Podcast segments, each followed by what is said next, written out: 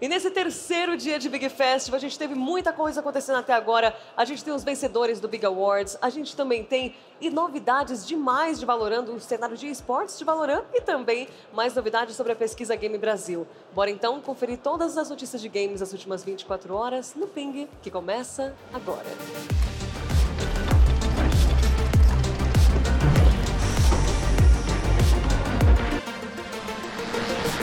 Mesmo. Eu sou Guilherme Dias, essa é a Isadora Basile. Estamos ao vivo nesse momento no Big Festival, no sábado do Big Festival. A gente não costuma ter ping no Big, no, no, no, ping no sábado. A gente tem ping. A gente não costuma ter ping no sábado, mas hoje a gente vai ter, porque ontem teve Big Awards e a gente tem que trazer aqui os vencedores do Big Awards, né? Dar uma prestigiada é, nos jogos independentes, especialmente nos jogos nacionais que saíram. A gente tem aqui umas 10 categorias mais ou menos, então a gente vai falar bem rapidinho dos vencedores para a gente economizar tempo. Uhum. Vamos lá, Isa? Vamos. Bora lá. Quem foi o grande vencedor do Big Awards como melhor jogo? Melhor jogo, o vencedor foi Season, A Letter to the Future, desenvolvido pelo Scavengers Studios do Canadá. Seguindo aqui em melhor jogo do Brasil, a gente teve um jogo que apareceu aqui no nosso painel agora há pouquinho, que foi o Bloodless, desenvolvido pela Point and Chip. O melhor jogo da América Latina foi Wild Lies in the Moodverse, desenvolvido pelo Iguana Be e com o estúdio Voyage, que é do Chile. A gente teve o melhor jogo inédito também, o prêmio foi dado para Stray Gods, é, The Role Play and Musical, desenvolvido pelo Summerfall Studios da, da Austrália. O Big Impact Educational foi vencido pelo, pela Turma das Patinhas, que eu amei, que é um estúdio brasileiro chamado Cranix Games. E a categoria está em inglês, mas seria melhor jogo educativo ou educacional. Eu acho que está escrito em português mesmo e eu que meti o louco Ah, você que aqui. mandou um educational. Educational. Não está escrito educacional, está escrito educacional mesmo, eu que comi bola.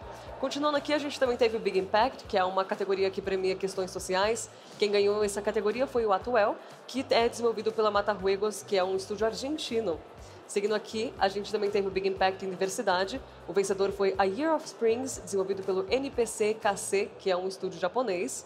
Aqui em melhor XR ou melhor VR, a gente teve o Yuri Arcade Mode, que é desenvolvido pelo Arbor Immersive Experience, que é um estúdio brasileiro. A gente também teve o prêmio de melhor som, que foi vencido pelo Sunday Gold, desenvolvido pelo Bacon Studios, que é do Canadá. Em melhor arte, o vencedor foi Universal for, Universe for Sale, desenvolvido pelo Messi Studio da, da Itália.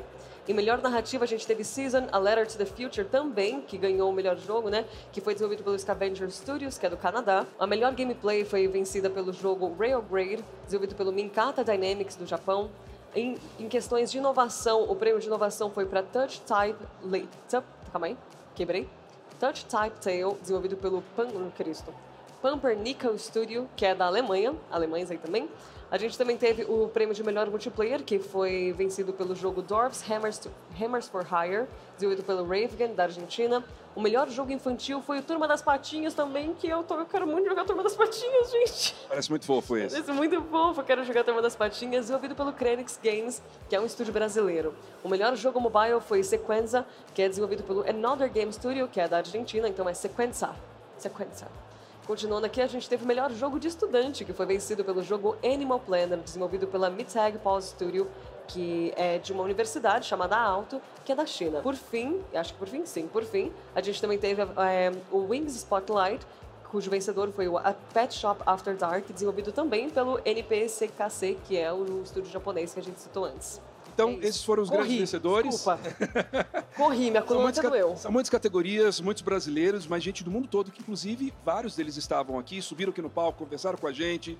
É, e foi muito lindo de ver gente vindo do mundo todo para mostrar os seus jogos aqui no Brasil. Ser prestigiado, prestigiado também né, pela galera que está aqui no Brasil atenta a essas novidades. Eu vou pular aqui agora para outras novidades que rolaram aqui no Big.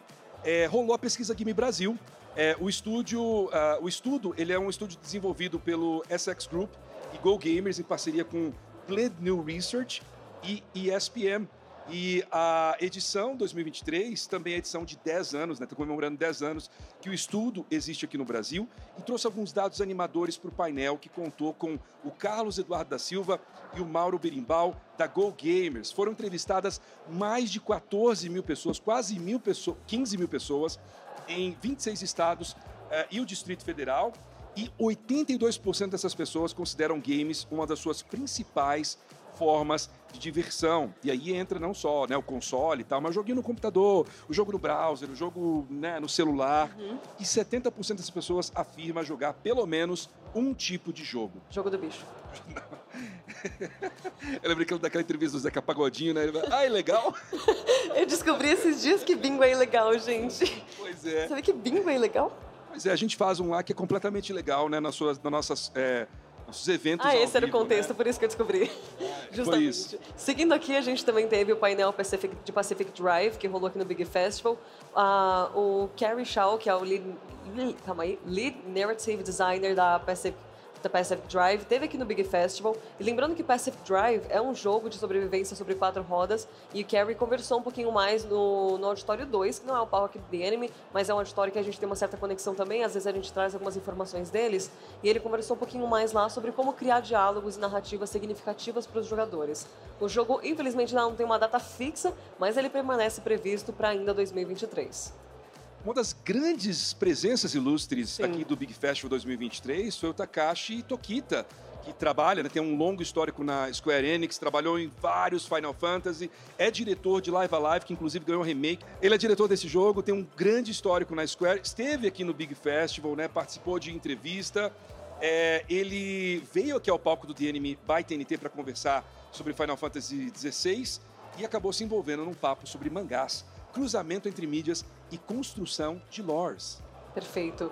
Além disso, a gente também teve o Paul Galloway aqui no palco, foi o que é o curador do MOMA, que conversou com Guerra que sobre a preservação da história dos games e o papel do MOMA como sinaliza sinalizador para iniciativas semelhantes ao redor do mundo. Posso finalizar com essa aqui que a gente finaliza para mim. Isa. Vou finalizar, vou poupar a voz linda, maravilhosa do Dias, porque o desenvolvedor famo um desenvolvedor famoso por Call of Duty, que é o Chance Glasgow, veio aqui para o Big para falar de Martial Arts Tycoon Brasil e contou um pouco mais sobre as suas experiências morando no Brasil e como elas influenciaram a sua visão do jogo, sem retratar o país de maneira estereotipada, coisa que a gente tem visto muito, muito, muito nos últimos anos. É uma coisa bem frequente até, e é bom que a gente tenha um desenvolvedor de COD ainda ainda, rolê aleatório, aqui no Brasil, fazendo um jogo que represente o nosso país de uma maneira um pouco mais realista e como ele realmente é.